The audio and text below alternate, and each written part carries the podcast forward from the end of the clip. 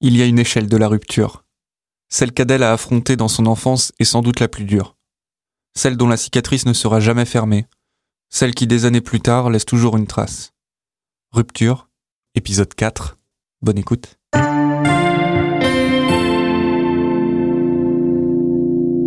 J'avais 5 ans et demi. C'était en décembre 97. On allait voir mon oncle et ma tante en Nouvelle-Calédonie. Et du coup en famille avec euh, donc euh, mon papa, ma maman, mon petit frère et ma grande sœur.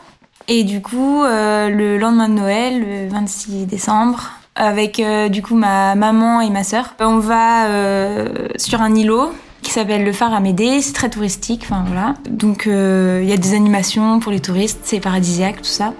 Et puis il se trouve que après manger, mon papa décide d'aller nager.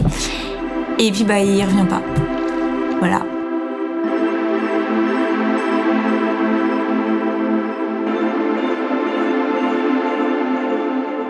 Ma maman qui gère.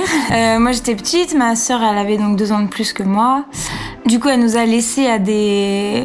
Il y avait une boutique, elle nous a laissé aux vendeuses parce qu'elle s'inquiétait. Et elle voyait qu'au bout du ponton il y avait de l'animation. Du coup elle s'inquiétait un peu. Et donc elle a été voir. Et euh, ensuite elle est revenue vers nous en nous disant que... Hum, je sais plus exactement ce qu'elle nous a dit, mais je crois qu'elle nous a dit que... Hum, papa, il était malade ou, je sais, enfin je sais plus exactement ce qu'elle nous a dit. Et moi, la première chose que j'ai posée, c'était est-ce qu'il va aller au cimetière ou à l'hôpital? J'ai compris, mais ça m'a pas tout de suite euh, comparé à ma sœur qui s'est mise à, pleurer, genre tout de suite. Moi, je crois que j'ai pas pleuré sur le moment. J'ai pas trop réalisé en fait. Après, euh, ouais, non, je sais pas si j'ai compris vraiment en fait. Mais pour moi, il me fallait un truc euh, clair. Et je me souviens que ma maman nous a dit qu'il allait aller rejoindre sa maman, donc ma grand-mère qu'on n'avait jamais connue, qui était décédée depuis euh, un moment. Et en fait, c'est un peu l'image qu'elle nous a donnée, genre papa il va rejoindre sa maman. Je pense que c'était pour nous rassurer aussi, voilà. Et voilà. Et après le retour, parce qu'il fallait prendre un bateau pour revenir sur la Grande Terre, donc à Nouméa. Et euh, je me souviens que le bateau il penchait beaucoup et c'était assez long comme euh, comme voyage retour quoi. ça a pris un peu de temps donc forcément oui on est on est rentré plus tôt que prévu. Moi je me souviens que mon papa était à l'hôpital, je demandais beaucoup à le voir. Ma maman l'a pas accepté. Du coup nous aussi on est rentré avec ma tante qui nous a accompagnés. Et puis ensuite, euh, parce que de là-bas, quand même, ma maman, elle a prévenu donc le père de mon père, mon papy, qui a prévenu tous les gens de la famille. Et après, moi, je sais pas trop comment tout s'est organisé. Je me souviens juste qu'on est rentré euh, à la maison et qu'il y avait toute ma famille qui était là euh, dans le jardin. C'est un mix entre euh, des ce qu'on m'a raconté. du moment, c'est sûr qu'il n'y a pas de. Enfin, il y a quand même un truc, c'est que si on est quand même resté un peu parce que je me souviens que ma, ma maman filmait beaucoup et on a encore des vidéos de après le 26 décembre en fait en Calédonie. En fait, on a continué à. Il y avait mes cousins, on continuait à bah, aller à la piscine. Enfin, on a continué quand même à bah, vivre un peu, enfin, à faire des vacances là-bas. En fait, c'est. Bah, ma mère, elle gérait tout, je pense, par téléphone. Elle allait voir. Mais du coup, mon oncle et ma tante sont occupés de nous, quoi.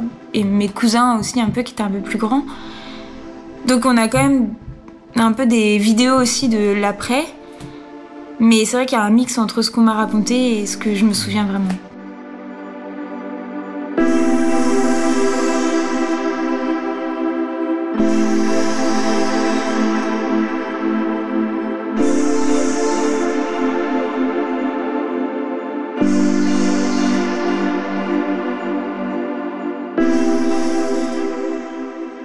Moi, j'en parlais peut-être un petit peu plus, euh, pas la période, période où ça s'est passé, genre dans les quelques semaines, mais par contre, moi, j'en ai très vite parlé et j'avais besoin d'en parler. Et quand je suis revenue à l'école, euh, j'en parlais, je l'ai dit à ma meilleure amie. Je racontais des trucs un peu bizarres, genre euh, mon père, il est décédé, genre par un requin, des trucs comme ça, parce qu'en fait, c'est très étrange parce que comme donc il est parti nager, il y a un bateau qui l'a retrouvé son corps, on a retrouvé son corps mais on sait pas de quoi en fait il est décédé. Il n'y a pas eu d'autopsie en fait, euh, c'est et du coup on sait pas. Et donc je pense que c'est enfin en tout cas pour moi c'était et encore euh, il y a pas longtemps, c'est hyper compliqué en fait de de pas avoir de de raison. Et donc du coup je pense qu'en tant que petite fille bah bah forcément il est mort dans l'eau. Donc bah dans l'eau quand on est petit on se dit bah dans l'eau il y a quoi qui fait peur? Bah ouais les requins. Bon bah allez il est mort par un requin je sais pas et voilà. Mais moi j'avais vraiment besoin de beaucoup en parler de ouais.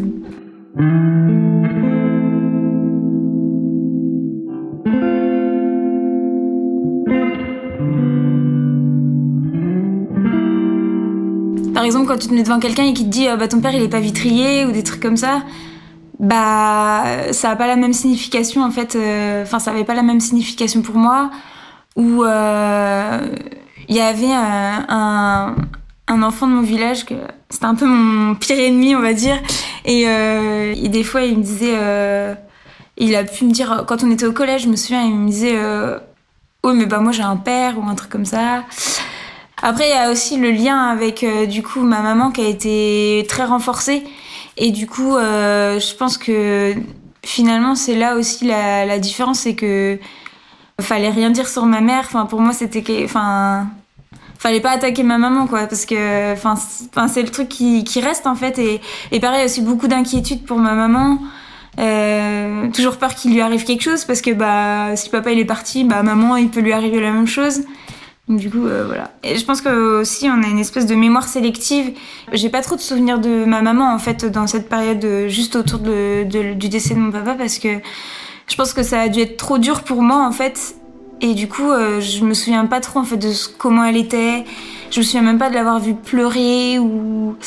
Après, je pense que si c'est quelqu'un qui est assez renfermé, enfin qui montre pas trop en fait. Donc je sais pas si elle, nous a beaucoup montré, mais j'arrive, enfin, je pourrais pas dire exactement comment elle a réagi. Je pense que c'était hyper compliqué parce que moi j'avais besoin d'en parler, ma sœur elle en parlait pas, mon frère il avait un an et demi quand c'est arrivé, donc forcément c'est autre chose à gérer.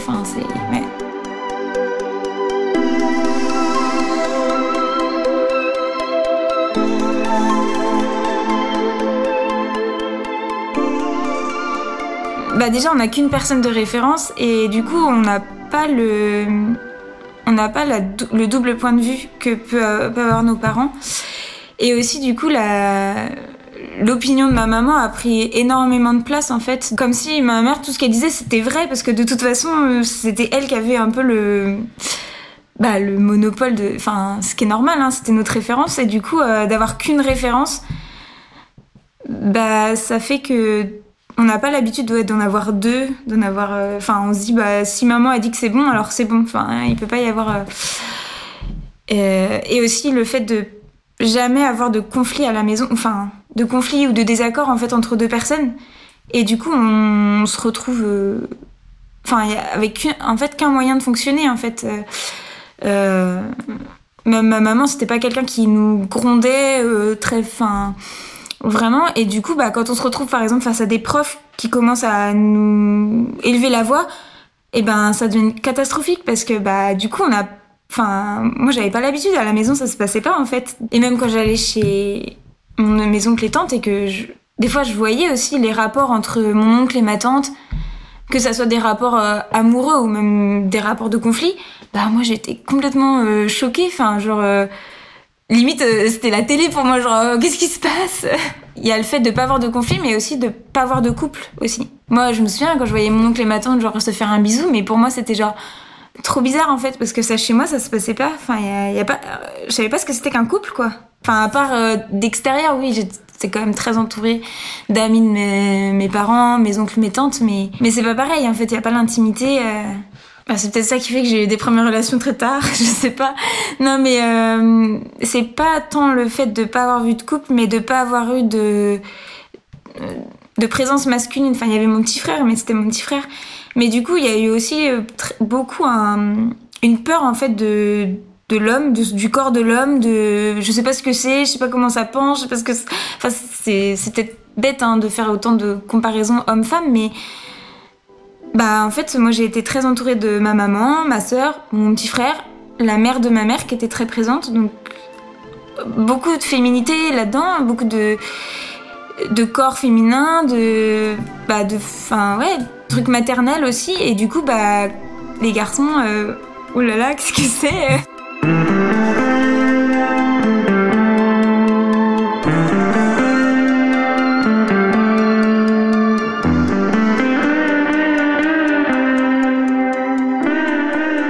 En fait, la peur euh, au niveau du corps masculin, c'est la peur de faire mal, la peur de ne pas savoir. Mais en même temps, en même temps, un espèce de besoin quand même d'une présence masculine que, qui me manquait en fait, même euh, physiquement en fait, de contact euh, physique avec. En fait, c'était très paradoxal entre la peur de ce que c'est et en même temps le besoin, un besoin que j'avais depuis depuis longtemps en fait. J'en ai eu conscience assez tôt et aussi avec la peur aussi de me dire mais qu'est-ce que je recherche là? Faut faire attention, je recherche pas un père en fait. Faut, je, enfin, je veux quelqu'un qui soit avec moi dans la vie, mais enfin, faut que je fasse attention parce que je sais qu'il m'a manqué ça.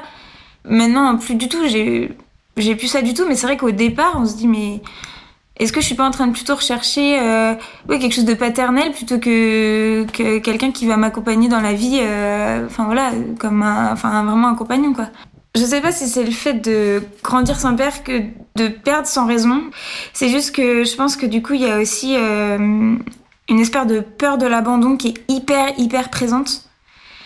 Et une, un espèce de manque de confiance dans les hommes. Genre, de toute façon, les hommes, ils partent. Après, je pense que c'est lié aussi au fait que... Je pense que c'est ma maman qui nous a un peu transmis ça, du fait qu'elle a perdu elle son père jeune, elle a perdu un petit frère. Ok, en fait, les mecs dans la famille, ils, bah, ils se volaient, enfin voilà, ils partent.